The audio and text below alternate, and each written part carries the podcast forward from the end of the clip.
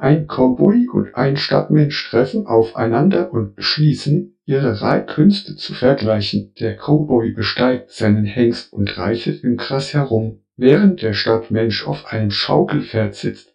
Der Cowboy fragt, sieht so aus, als ob Sie nicht reiten können. Wie kommen Sie damit zurecht? Der Stadtmensch antwortet, ich komme gut damit zurecht. Ich bin es gewohnt, mich immer im selben Kreis zu bewegen.